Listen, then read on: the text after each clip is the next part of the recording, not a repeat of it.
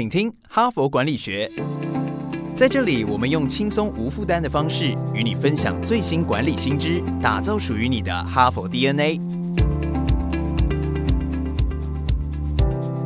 我是节目主持人杨玛丽 Mary。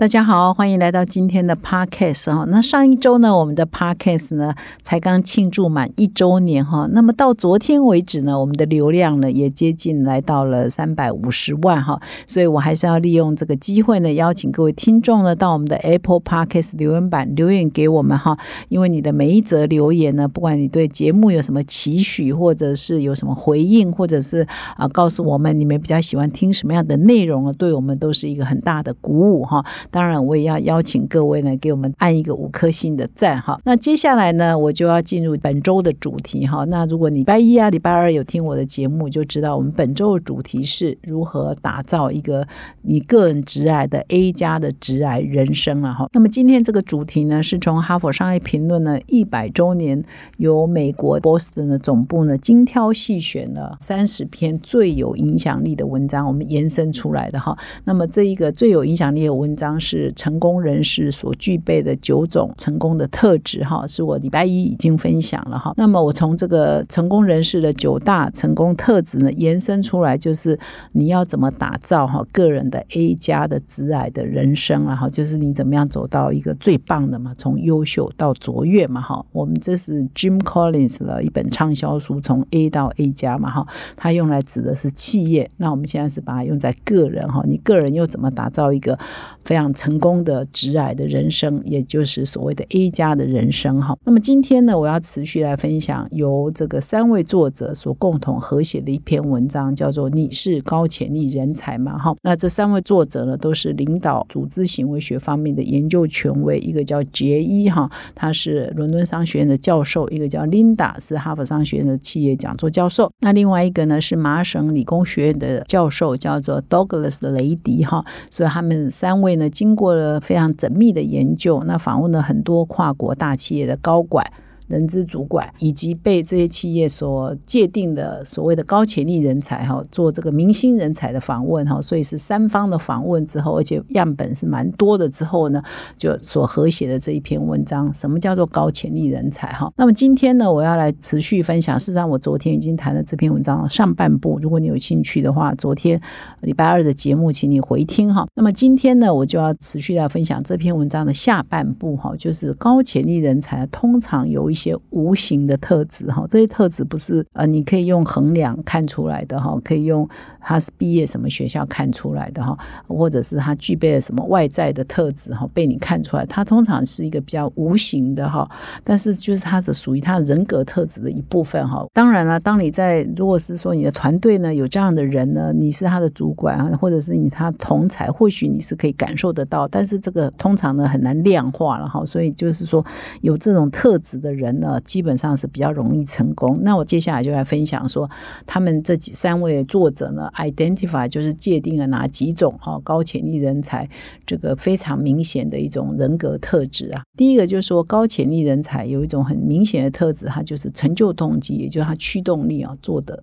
特别的强。就这些人呢，他不是要做的好而已，他们要做到最好。好还不够，要非常好，或者是团队中最好，业界第一哈，他就是这种企图心跟驱动力呢是超级强哈。所以为了要得到这个第一，为了要做到最好呢，他不惜牺牲他的个人生活哈，他呢就是愿意多付出哈。愿意呢不眠不休，愿意熬夜哈，愿意呢别人都在放假，都在休息，都在旅游，他呢还在精雕细琢他那个专案或或者他那个作品哈，或者是他那个任务哈，之后他就永不放弃的意思哈。其实啊，你在工作上应该可以发现哪些人有这种特质啊？我举记者。而言，然后比如说他们写稿，有的人呢可以交差就好了，有的人呢就是每天精雕细琢，他那个文章呢一定要写到这个最好哈，所以他可能。连续熬夜很多天，连续呢。当然，可能他白天没效率啊。总之就是他愿意花比别人更多的时间啊，或者人家都在国庆日哈，在放烟火或者干嘛，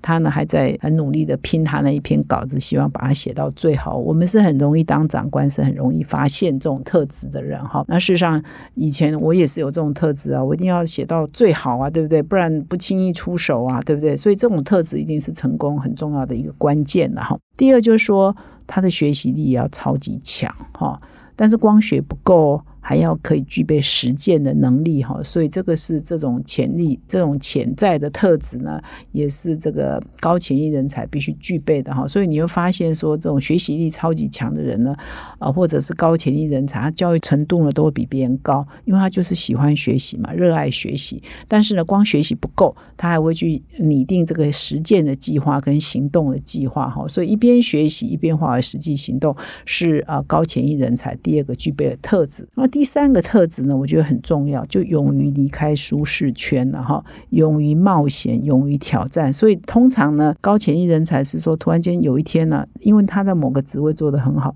可能呢外面人赏识他也好，或内部有一个机会，就叫他去做一个完全哈。呃，离开他舒适圈，离开他原来做的这个事情的范围，跟人脉关系，甚至是换个城市、换个国家都有可能，就把他一调调到外面去。那很多人呢会比较保守、审慎一点，他可能就不敢跳、不敢动。但是呢，高潜力人他就具备这种勇于离开舒适圈的特质，勇于冒险哈。哎，一跳可能不会更好啊，不一定哦，跳不一定就更好。但是他就是愿意冒险，愿意赌赌看哈，希望呢可以更好。通常呢，你如果前面那两种几种特质。都具备，那一定也会更好嘛，哈。那么第四个特质呢，就是说他对大环境呢是。敏感度呢是非常强的哈，就是对大环境呢非常的灵敏，对外界发生什么事情呢，他不会啊，好像很迟钝哈，所以这也是高潜力人才所具备的特质。所以当趋势往哪里去的哈，哪些外面的人脉动态呢，呃，可能会影响到他产业发展或者他部门发展，他都比别人呢嗅觉呢就是早一步啊，嗅觉非常灵敏哈，这种 sense 哦也很难有呃学校来教哈，这是所谓的 sense 啊，就像我们我常常喜欢。举记者的例子啊，因为我自己就是编辑室出身的嘛，哈，你就是好的记者啊，他对外界敏感度，他就是有办法想出哈，因为同样我们每天看报纸，每天我们看新闻，每天我们可能接触这些媒体。可是有的人他就是 agenda setting 能力特别好，对大环境的敏感度特别强，他就是有办法想出一个非常打动人的议题，说啊，对，现在做这个题目呢正正好，这个主题正正好，非常好，所以呢，你才有办法变成一个大记者。你对大环境的敏感度，你才有办法变成一个大记者，或者是最棒的记者嘛。一样啊，在别的领域一点通万点通，永远都是要非常灵敏的哈。不过呢，刚刚提到这四个特质呢，我觉得好像也不用大教授研究，我们就知道嘛。哈只是大教授研究把它理论化呢，或者更强化我们说，哎，我们如果要变高潜力人才，啊，这四个特质我们衡量衡量，我们到底有没有哈？有没有具备？如果没有的话，可能我们距离且高潜力人才还有一点距离哈。我们还要再自己努力一点哈，培养某一方面的特质。那我还是强调，我昨天的节目、前天的节目都有特别强调，就是其实能力是可以培养的，习惯是可以培养的哈。那所以呢，所以如果你刚刚听到这四个特质，觉得你没有，那你不要就马上否定自己说啊，我就是 Q 嘎嘎，我就是 没有机会了。不是啊，就是你如果觉得你有这样的企图心，那你缺什么，那你就想办法去补什么嘛。好，所以绝对不是啊命定的，不是天生哈，不是基因就决定了你未来会怎样哈。所以是都是可以学习的哈。那么这一篇文章呢，也举了一个例子哈，来说明说，哎，这个例子呢，就是具备了以上四种高潜力人才的隐形的特质了哈。那么这个案例呢，是一个瑞士医疗器材公司的一个非常年轻的主管哈，他来自印度哈，他的名字呢叫文尼卡普哈，我接下来就用文尼来称呼他嘛哈。那这一家瑞士的医疗器材公司呢，就是啊到印度去设了分公司。那文尼呢，在不到三十岁啊，他后来啊毕业之后呢，加入了这家医疗器材公司的印度分公司，不到三十岁呢，就当到印度分公司的总经理哈。所以这篇文章就在分。分析啊，这家公司也不小哦，当时的营业额哈也有将近三十亿美元哈，就瑞士这家公司，换句话说也将近一千亿台币嘛哈，所以其实是一个蛮大的公司，叫信思哈。那它是负责印度的业务，那这家公司呢主要做就是我们手术用的骨头跟软骨的组织再生的一些呃植入跟生物的材料哈，就是跟手术相关的器材然后，所以他加入了这个印度的分公司之后，他就发挥了他的四大潜质哈，就我刚刚讲无形的特质都充分的发挥，所以他到不到三十岁呢，就变成二十九岁就接任印度的总经理，这算非常年轻哦哈。所以我们常常讲说，我们可以五十岁混到 country head 就不错了哈。他他这个二十几岁不到三十岁就当上了印度这么大的一家公司的总经理嘛，所以的确是有值得了解的必要哈跟价值嘛。所以这三位作者呢也特别访问了他哈，那他就分析了他这个非常有超强的驱动力哈，成就动机超级强哈，所以他这个文理呢在开始投入啊这个印度这个分公司的业务之后，他。不仅是使命必达哈，而且他很喜欢教人哈，就是他的的使命感很强哈。他的业务要做好之外呢，他也希望可以跟更多的员工呢、更多的同事呢，可以说分享哈。所以他呢也编了一本一百五十页的书哦啊，来说明我们公司的业务啊等等哈。那这本书就变成哎印度分公司的营运教科书哈，所以对员工呢就很有启发哈，所以就可以感觉到他的热情嘛哈。然后他还呃要为了教这这个同事怎么做业务，还编写一本八十五页的业务的企划书哦。那里面就邀请了全印度，因为它是一个医疗器材的这个公司嘛，所以就跟印度的外科医生都有合作哈。然后也协助这个外科医师呢，到偏远地区呢去做一些公益的活动哈。所以这整个计划呢，也就改变了整个呃公司呢，就是信思这个。总公司呢对印度未来发展的一些看法哈，所以他的成就动机很强，他驱动力超级强，而且他是跨越了自己职能的范围哈，去做比较全公司啊需求的哈，对全公司具备啊这个启发的这些业务跟想法哈，所以也打动了总公司的执行长，就发现了他看到了他嘛，所以这是他第一个特质。那文理呢，展现的第二个特质就是他的学习力超级强哈，所以当他还不是总经理的时候，有有时候因为这是跨国公司嘛哈，所以公司可能会派他去这里上上课，那里听听会议哈，所以他去上课之后呢，回来常常就会带厚厚的想法回来说，哎，我我们在美国啊听到一个什么论点，我在印度是可以做啊，在哪里听到了，在哪一家公司的哪一个人分享了什么观点哈，哎，我回来印度是可以落实的哈，所以他就是学习力。超级强，而且他可以把它转化成为印度当地是可以做的哈，所以这个特质呢也是高潜力人才具备。就是文理呢，他们在瑞士的总公司看到他的呃另外一个重点了哈。那么第三个重点当然要勇于离开舒适圈嘛哈，所以啊对文理来讲，他进入这个公司之后呢，他也是要常常离开舒适圈了哈。所以基本上呢，他们公司后来呢就说要调他离开印度去新加坡的时候，他也是。是犹豫了一下，挣扎了一下，因为就是要离开他原来生活的环境嘛，离开他的 family 嘛，离开他的老家嘛，哈，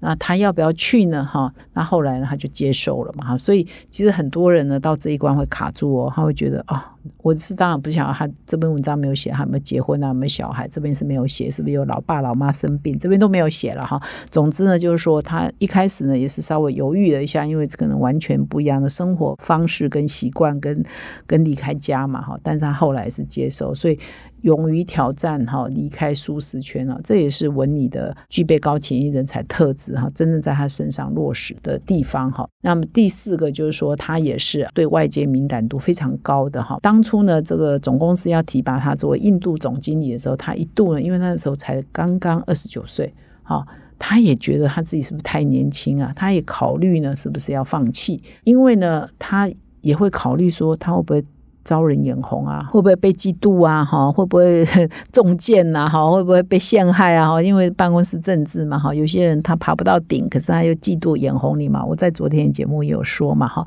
所以呢，他就对他的处境呢。也是全方位在思考过哈，所以他就也稍微低调，也稍微关注一下办公室的政治哈。总之，他后来也接受这个 offer 哈，就接了总经理，那也做得非常的好哈。所以以上的这几个特质呢，就是他因用一个案例呢，就是文理这个印度这个这么年轻的一个分公司的总经理呢，来展现说，哎，这高潜力人才如果落实在一个人一个具体的个案呢，从文理的身上是可以看得到这些特质的完全的展现哈。那么以上的这些特质呢，这篇文章也特别强调说啊，你在学校可能也学不到了哈，你学习能力强不强，成就动机强不强，愿不愿意离开舒适圈，有没有冒险的精神，对大环境很灵敏哈，这个好像。真的不是课堂上可以教的哈，但是呢，经过很多的研究，就发现说这些都是成功很关键的人格特质，然后跟潜在的这个隐藏的这个特质哈。经过今天这样的分享，你也盘点一下你自己有没有这样的特质了哈。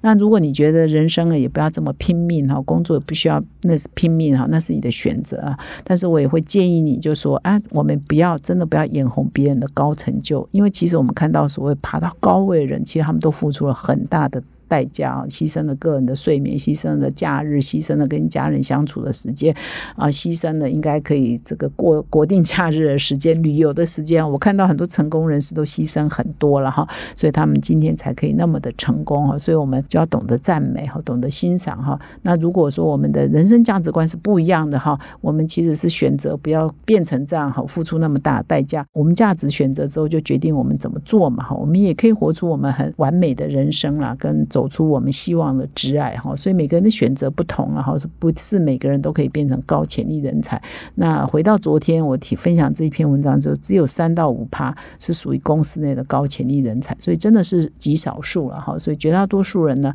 也还是可以安分守己的做好自己的工作哈。那么以上是今天的分享，感谢你的收听，我们明天再相会。现在就注册 HBR 数位版会员。每月三篇文章免费阅读，与世界一流管理接轨，阅读更多管理大师的精彩观点。现在就开始。